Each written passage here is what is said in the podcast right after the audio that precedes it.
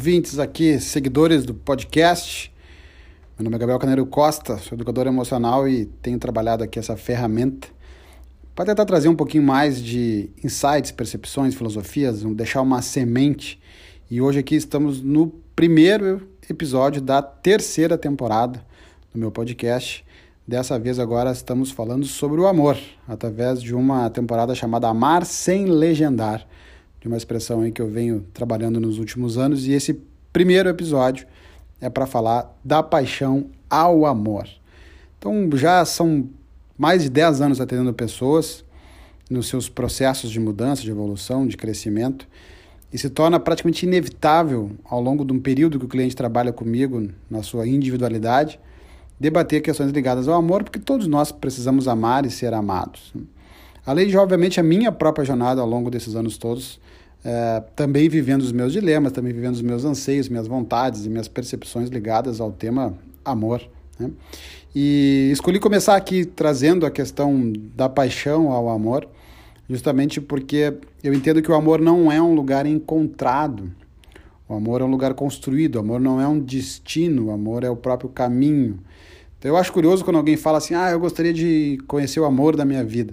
Você não vai conhecer o amor da sua vida, você vai conhecer alguém com vários sinais predispostos a fazer uma caminhada junto contigo e, se tudo der certo, se tornar uma relação é, amorosa. E aí a gente tem duas formas, ou de que isso pode iniciar por uma relação de amizade, ou então por uma relação de conquista e de paixão. E começando aqui por esse, por esse segundo caminho, é sempre importante entender que nesse, nessa etapa de conquistar, de escolher, né? ou seja, eu escolho com quem eu começo a flertar, eu escolho seguir nesse flerte até que eu posso desenvolver então uma paixão e que pode vir a ser ou não uma relação afetiva é, amorosa. E é curioso porque se a gente pensa em relacionamento sério, né? como hoje é, nos aplicativos de, de relacionamento há a opção, como inclusive nas redes sociais, a opção de marcar está em um relacionamento sério, que é uma expressão curiosa, né? Até uma amiga recentemente fez essa pergunta, né? Eu, eu não quero um relacionamento sério, eu quero um relacionamento divertido, né? Mas aqui eu acho que no momento que a gente usa a expressão relacionamento sério, a gente está querendo dizer relacionamento comprometido, né? Uh, no sentido de estar uh, de uma forma íntima, profunda, conectada a alguém. E quando a gente busca isso, tem que entender que como isso é um processo que se constrói, o começo dessa relação diz muito. portanto, com quem eu escolho começar a tentar construir isso diz muito. Ou seja, eu preciso, no primeiro lugar, encontrar alguém que também está afim de fazer essa caminhada, que também mostre sinais de disposição a essa jornada de aprofundamento, de intimidade que venha se transformar né, em amor. Numa situação de pessoas que não se conhecem, seja por aplicativo, por rede social, numa festa, na fila do supermercado, que seja, geralmente o que a gente tem, os primeiros sinais de atração, estão mais ligados a questões físicas, né? ou foto, ou presencialmente falando, né? a, algum componente físico que atrai. Independente se é o corpo, se é o rosto, se é o estilo, mas é, é, pelo, é pelo primeiro contato visual que a gente começa uma relação é, de interesse com alguém que a gente já não conhece. A partir desse ponto vai se desenrolando né, uma série de, de, de, de sinais, aí, de percepções que a gente tem da pessoa, e de novo, sempre deixo atento. Se cada um de nós está numa fase onde é, eu quero mais é me divertir mesmo, é, ok, eu preciso encontrar alguém que também esteja nessa mesma fase. Agora, se eu estou buscando alguma coisa mais séria, também preciso entender bem quais são os meus critérios, porque eu acho maluco as pessoas que querem um, um, relacionamento profundo, mas flertam com aqueles que são os mais, entre aspas, é, é, festeiros da, da turma, né? na expectativa de transformar essa outra pessoa numa pessoa séria porque vai me amar. E já começamos tudo torto. Né? Ou seja, eu não posso dar crédito a alguém que está na pista para se divertir querendo que essa pessoa venha a ser um, um relacionamento sério comigo. A vida já está cheia de desafios, a gente não precisa se colocar em mais um desafio como esse. Né? É, então é muito melhor a gente pensar numa capacidade de filtrar né, e de escolher alguém que se mostra predisposto a fazer exatamente essa caminhada de mais profundidade. Dando certo esses primeiros sinais, esses primeiros é, é, valores, estilo de vida, estilo de ser, que se a gente vai começa a se encantar é, com a pessoa, começa a surgir então aqui um eu projetado. É importante entender que todo esse começo de relação a gente cria um distanciamento entre o eu real e um eu projetado. Esse eu projetado é a minha melhor versão. É, é, ou seja, é onde eu é, mostro tudo que eu tenho de melhor, eu cuido absolutamente todos os detalhes da minha roupa, eu cuido de todo o meu português, é, eu cuido é, para ser gentil o tempo todo, eu cuido para ser é, educado o tempo todo, eu cuido todos os meus hábitos, eu cuido para ser uma pessoa prote protetora, enfim. Ou seja, eu lanço toda a minha melhor versão. Isso é um eu projetado. E o outro também está com o eu projetado dele. Isso é encantador. Até porque, como dizia o Rubem Alves, é, muitas vezes o amor é, se desenvolve através de uma paixão tão projetada que a, a frase dele dizia: Quando eu te vi, te amei muito antes de te conhecer. Eu já havia uma projeção de quem eu iria me apaixonar e surge alguém e fala: Nossa, você é a pessoa que eu venho sonhando há tanto tempo. Né? E que nós estamos aqui é, muito mais falando então desse eu projetado. Nesse processo, eu começo a me apaixonar pelo eu projetado do outro e também pelo meu projetado de mim mesmo. Eu dizer, cara, é do caralho ser o cara que eu sou. Olha que fantástico que eu sou, olha que bonito que eu fico, olha que inteligente que eu fico, olha que sedutor que eu fico, olha como eu fico gentil, olha como eu fico querido, olha como eu fico uma série de coisas. E eu já começo a fazer uma paixão pelo sentimento que eu tenho quando estou com essa pessoa.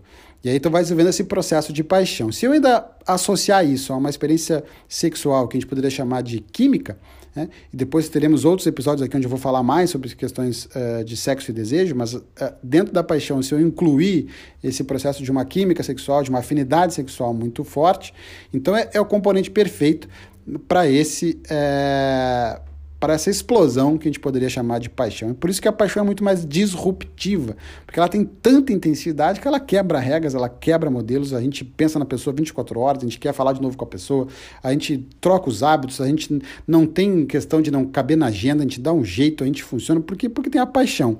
E quem nunca viveu isso é muito legal que viva isso, porque ela é, tem esse modelo disruptivo, mas não traz paz. Importante entender.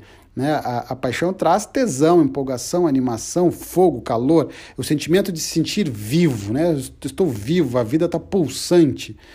Diferente do processo depois de amor, que vai ser muito mais para trazer paz, tranquilidade e segurança. Aqui a gente está falando muito mais de uma relação de liberdade, de sentimento de euforia, né? de vida, né? de tesão pela vida e, eventualmente, inclusive, de tesão pelo outro. Então, esse é o processo que tem a ver né, com paixão. O problema é que ao longo da relação, e aí não sei denominar exatamente qual é o tempo aqui em termos de escala uh, de tempo, mas vai passando um tempo, esse eu projetado vai diminuindo. Conforme eu aumento intimidade, eu diminuo projeção. Porque a pessoa começa a conhecer quem eu sou de verdade. Não que antes fosse uma mentira. É importante deixar claro aqui que eu não, o eu projetado não é um eu fake. É simplesmente é um movimento do ser humano o eu que eu projeto a minha melhor versão. Mas óbvio que eu não sustento ela. Então, quanto mais eu começo a conviver em intimidade, mais vai diminuindo essa distância entre o eu projetado e o eu real. E chega um momento na intimidade onde o eu real é totalmente uh, já composto já, né, já está grudado nesse eu projetado. Então agora o outro já sabe que às vezes eu uso uma roupa que não é tão legal, já sabe que às vezes eu uso um português errado, já me viu o dia que eu fiquei bravo, que eu fiquei grosseiro, que eu fiquei mal educado, né? já me viu que nem sempre eu estou ali tão disponível assim para escutar é, essa pessoa. Ou seja, o eu real já começa a ter qualidades e defeitos, né? já não é mais aquela paixão né, projetada. Se ainda assim o outro topa continuar comigo, se ainda assim o outro é, aceita é, permanecer nessa relação, então eu começo a me sentir seguro. Eu vou trocando aquele senso de liberdade que era lá da paixão e vou transferindo para um lugar de intimidade e de segurança. Porque se eu posso ser quem eu sou e mesmo assim o outro continua a querer ficar comigo, significa aqui que então nós estamos criando um ambiente de segurança. E aí começamos aquela sensação de ter um lar, né? de ter a minha casa, de ter um porto seguro. Né? Por quê? Porque aqui é eu posso ser quem eu sou, ainda assim o outro está comigo. O grande paradoxo é que lá pelas tantas a gente pode sentir falta de novo de sentir o frio da barriga, que aquele senso de liberdade traz, que ele pressupõe esse desconhecido para poder voltar a ter o projetado. No amor, não há a possibilidade de voltar a ter esse projetado. Quando algum casal me pergunta, ah, mas depois de X anos de casado dá para voltar a sentir o frio na barriga? Esse frio na barriga do desconhecido, não. Porque não há a possibilidade de voltar a criar um projetado. Porque a gente já se conhece. Então eu não posso criar. Agora, posso voltar a ter momentos de muito tesão, momentos de muita empolgação juntos, passar a criar um, uma rotina de atividades, de brincadeiras, de lazer, que volte a me botar em grandes sensos de vitalidade, mesmo com alguém que ficar muitos anos junto? Claro, claro que sim. E aí seria um amor que vive pontualmente questões que chegam mais próximas desse, desse aspecto de de paixão. Mas o amor ele vai dando esse outro lugar, o que permite inclusive a gente fazer um outro tipo de análise, ou seja, eu vou perdendo algumas coisas que eu tinha no início e vou ganhando outras.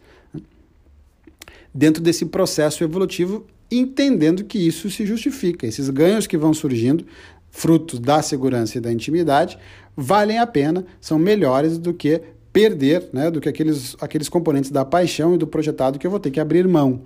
Isso faz com que muitas pessoas não consigam desenvolver amor, vivem vivendo de paixão. Pessoas que paixão, paixão, paixão, uma atrás da outra, porque o jogo que lhes encanta é a sedução, a conquista e não a intimidade. Né? Querem viver deste eu projetado, querem viver dessa euforia, né? querem viver né, dessa própria paixão por si mesmo e não querem entrar em intimidade, seja por medo, seja por crenças parentais, seja por histórias passadas, seja por dores passadas, mas não querem entrar nessa intimidade e, portanto, vão viver aí ciclos curtos que seriam uh, da paixão. Então, essa é importante fazer essa, essa, essa divisão para a gente entender né, como é que leva da paixão ao amor. O que existe também, como eu falei no início, uma outra possibilidade são casais né, que passam a conviver juntos e passam a ter uma relação amorosa, mas iniciaram por uma relação de amizade. Uh, não, é, não é à toa que se diz, estatisticamente, são as relações que tendem a dar certo por mais tempo, as relações que começam por amizade, porque já não há o eu projetado, eles já são amigos há X tempo, eles não têm o eu projetado, eles já são íntimos, né? já estão em intimidade, já não há esse eu projetado da conquista. Portanto, a parte ruim de um casal que começa pela amizade é que eles não vão viver, pelo menos não de forma tão intensa, a paixão. Né? Porque eles não vão viver esse lugar do desconhecido e dessa quebra que a intimidade vai fazendo para tirar o eu projetado. Eles já nascem, a relação já nasce é, a partir de um, de um amor já na intimidade. Poderão viver, como eu falei antes, momentos de paixão, de euforia, porque esse casal, essa dupla que até então era amigos, o que eles criam de componente novo numa relação amorosa, e agora eles têm o sexo que antes eles não tinham. E o sexo pode ser um lugar extremamente né, apimentado, quente, fugaz, cheio de tesão, cheio de química, que traz para eles um componente de paixão é, para a relação que, enquanto era amizade, não tinha. Mas é uma parte da paixão e não um todo, porque o todo da, da, da paixão pressupõe, então, esse lugar projetado. Mas a tendência é que, como eu não tenho essa, essa, esse espaço projetado tão grande, é que ao desenrolar a, a intimidade eu volte para aquele lugar mais parecido, como sempre fomos amigos, e por isso que garanta mais tempo juntos, porque já tínhamos a segurança da nossa amizade, né? É, já tínhamos a segurança de ser quem somos dentro da nossa, da nossa amizade. Então isso é o que deve levar essa relação mais né, para frente. Bom, a partir daí entra uma série de outras questões também ligadas ao amor, né, uh, que vou então deixar aqui para os próximos episódios para falar sobre sexo e desejo, para falar sobre chegada de filhos, né, o amor a dois no momento que se transforma numa família, para falar sobre questões de infidelidade, que é outra coisa que é presente nas relações uh, de longa data, para levantar questões como uh, se o amor sustenta ou não a jornada, se mudamos ou não por amor, então tudo isso fica aí para os próximos episódios. Né? Então acompanhe aqui pelas redes né, essa nova temporada é, Amar Sem Legendar, aqui no podcast meu, Gabriel Caneiro Costa, para falar sobre amor.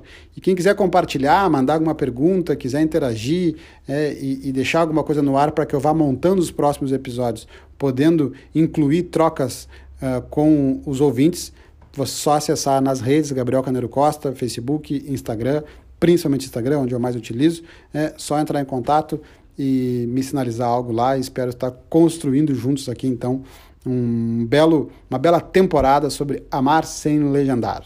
Até uma próxima!